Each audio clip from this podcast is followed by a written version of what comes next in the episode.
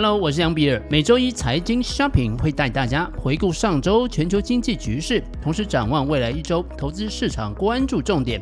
内容涵盖台股、美股、加密货币市场。欢迎收听。美国三大指数啊，上周的跌幅啊都在两个百分点以上。道琼工业指数啊是创了两个月以来的新低，连跌了四周。纳斯达克跟标普五百啊都是创下两个月最大的周跌幅。道琼工业指数啊是上礼拜下跌了二点九九个百分点，指数的位置现在是三万两千八百一十六点。S M P 五百是负的二点六个百分点，指数现在是三千九百七十点。纳斯达克指数是跌了三点三个百分点，那目前指数的位置是一万一千三百九十四点。台股啊是小涨了零点一六个百分点，指数现在是一万五千五百零三点。我们将会调整操作的策略，将会先减码一半的部位，在一万五千点以下再重新找机会进场布局。十年期政府公债殖利率现在是三点九七个百分点，上周是上涨了四点零一个百分点。两年期政府公债殖利率现在是四点八一三六个百分点。一个礼拜时间是上涨了四点二六个百分点，三个月期的国库券现在殖利率是四点八三三零个百分点，上周是上涨了零点三九个百分点，十年跟三个月的倒挂目前依然是负的零点八六三个百分点，十年跟两年的倒挂现在是负的零点八四三个百分点。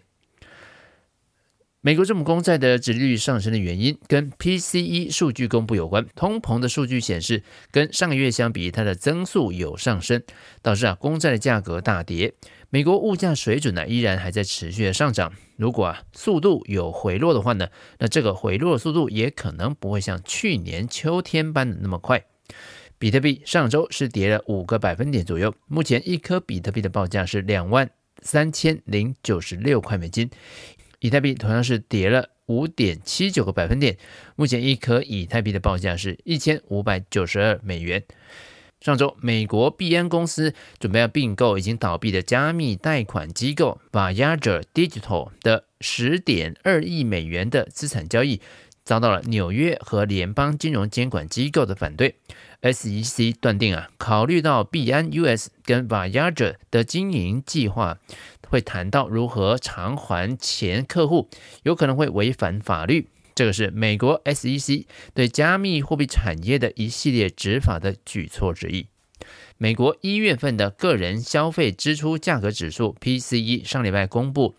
与去年同期相比啊，上涨的速度有加快，回到了十一月份的水准了。核心 PCE 物价指数跟去年同期相比，和与上个月相比的上涨速度也高于预期。同时，一月份的个人消费支出在连续下降了两个月之后的超出预期的反弹，创下了二零二一年三月以来的最高，而跟上个月相比的涨幅呢，也是创下了二零二一年三月以来的最高。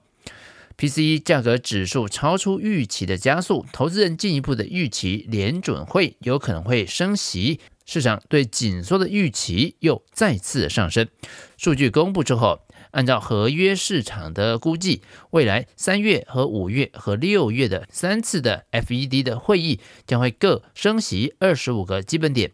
对截至七月的预期的利率的高点上调到了五点四个百分点，比联准会十二月的最近的预期今年高点五点一个百分点又高出了三十个基本点，市场的定价充分的反映。五月份升息二十五个基本点的预期，而预计三月份会升息五十个基本点的几率，现在是二十到二十五个百分点。投资人担心联总会将会加大力度紧缩，而导致啊软着陆的希望破灭。接着我们来看一下 Coinbase，Coinbase 发布了二零二二年第四季度的财报。虽然第四季度的盈余和收入都超出了预期，但是用户的数量并没有达到分析师的预期。根据 Refinitive 的数据显示呢，盈余的部分每股是亏损二点四六美元，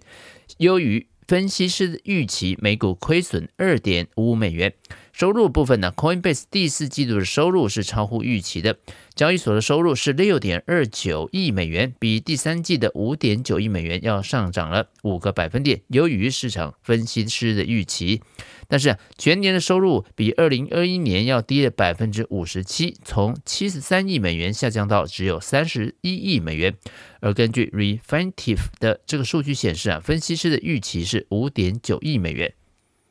由于加密货币的价格呢是持续的在往下跌。Coinbase 二零二二年第四季度的交易量啊，也从一年前的五千四百七十亿美元下降到只剩下一千四百五十亿美元，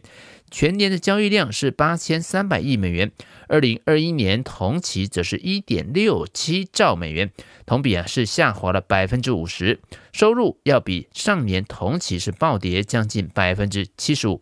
收入下降之后啊，二零二二年第四季度的 Coinbase 的净亏损是五点五七亿美元，而上年同期呢则是净利八点四亿美元。二零二二年年度的亏损扩大到二十六亿美元，而二零二一年的利润是三十六亿美元，同比是由盈转亏。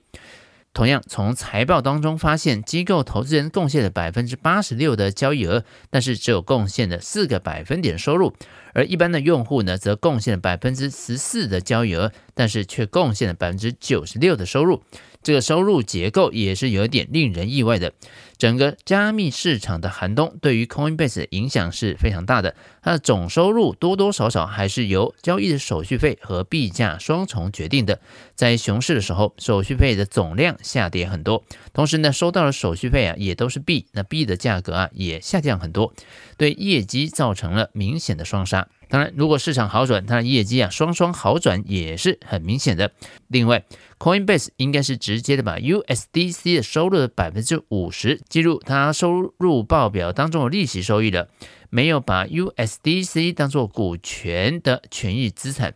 USDC 带来的收益啊，已经占到 Coinbase 的季度的收益的百分之二十五。这个主要原因是呢，Coinbase 和 Circular 各自啊持有 USDC 发行公司百分之五十的股份。Coinbase 的交易业务啊，跟 USDC 的业务啊，可以说是一组杠铃，在某种程度上啊，也降低了市场波动对业绩的影响。同样是一家重量级科技公司的财报，全球科技的风口不断在转换，加密货币、元宇宙等轮番登场，不少企业啊是匆匆上台，又很快的就谢幕了。当潮水退去时，我们才会发现谁在裸泳。但是在这个过程当中，还是有一些企业啊能够见证历史，同时屹立不摇。历经将近一年的时间，英伟达 （NVIDIA） 的业绩啊仍然是没有走出加密货币退潮的阴影。挖矿之后释放出来的廉价显卡还有待消化。但是啊，由于 ChatGPT 的爆火，又带给英伟达崭新的一个良机。ChatGPT 能够带领英伟达重回高峰吗？美东时间的二月二十二号周三的美股盘后啊，英伟达公布了截至二零二三年一月二十九号的二零二三年财年的第四季的营业收入和每股的收益 EPS 都是高于华尔街的预期的。第四季度的营业收入是六十点五亿美元，同比是下降了百分之二十一，处于公司的指引区间六十亿美元正负浮动两个百分点的水准当中。全年的这个营收是两百六十九点七亿美元，略高于二零二二年的二百六十九点一亿美元。第四季的调整之后的 EPS 呢是零点八八美元，同比是下跌了三十三个百分点。那跟上季相比呢，是上升了百分之五十二。分析师的预期啊，则是零点八美元。全财年的 EPS 啊是三点三四美元，相较于二零二二年呢是下跌了二十五个百分点。第四季度啊调整后的毛利率啊是六十六点一个百分点，也是符合公司的指引，六十六百分点上下浮动五十个基本点。同比二零二二年财年第四年度的六十七个百分点是下跌了零点九个百分点。全年的毛利率啊是五十九点二个百分点，相较于二零二二年去年呢是下跌了七点六个百分点。英伟达也同时公布呢，第四季度啊将会通过分发股息和股票回购，总共啊会回馈啊股东十一点五亿美元，全年合计回馈一百零四点四亿美元。业绩的持续低迷，主要就是因为贡献营收的两大业务仍然没有明显的好转。在英伟达业务线当中啊，游戏业务和数据中心业务一直贡献营收的最大的比例。尽管呢，第二季度以来呢，这个两大的业务线呢持续的低迷，但是第三季跟第四季啊，营收占比相加依然还是超过了百分之九十，可见英伟达对这两项的业务啊是极度的依赖的。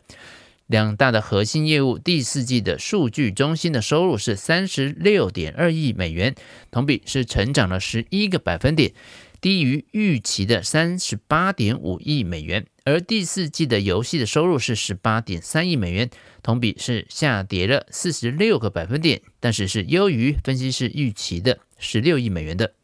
数据中心全年的营收达到创纪录的一百五十点一亿美元。相较于二零二二年呢，是上涨了四十一个百分点。全年呢，数据中心的总收入是双位数成长，但是呢，它的增速已经开始放缓。但是啊，游戏业务呢，全财年的营收是九十点七亿美元，相较于二零二二年呢财年呢，是下跌了二十七个百分点，将近三成的。英伟达游戏显卡的业务啊，受到加密货币退潮的影响，依然还在持续。库存的积压，以及啊有大量的矿卡流入市场，导致显卡滞销，也影响了英伟达的业务。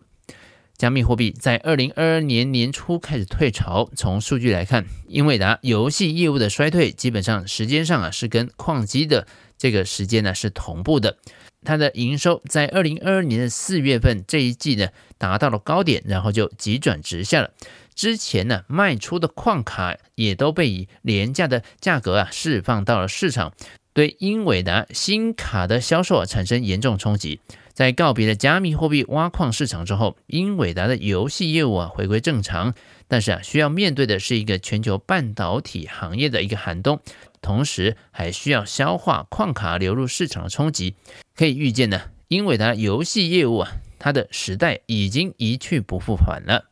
但是英伟达也是相当幸运的，在加密货币退潮之后啊，很快又迎来了 Chat GPT 的浪潮。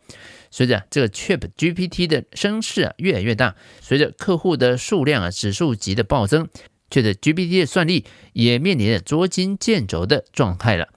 除了演算法之外呢，ChatGPT 还需要强大的硬体来提供算力的支持，这也就表示啊，OpenAI 将会面临巨大的成本压力。可以说，这个 ChatGPT 的赛道的火热，对于硬体的厂商来说是一个巨大的商机。这个业务板块本来就是英伟达的数据中心的业务，近年来呢，这个业务的营收占比持续的上升。已经接棒了游戏业务，成为营收最大来源之一。亚马逊的 AWS、微软的 Azure、跟 Google Cloud，还有甲骨文等等科技巨头，也都是采用英伟达的 A 一百、H 一百的 GPU。英伟达在 AI 晶片领域占据了绝对的统治地位。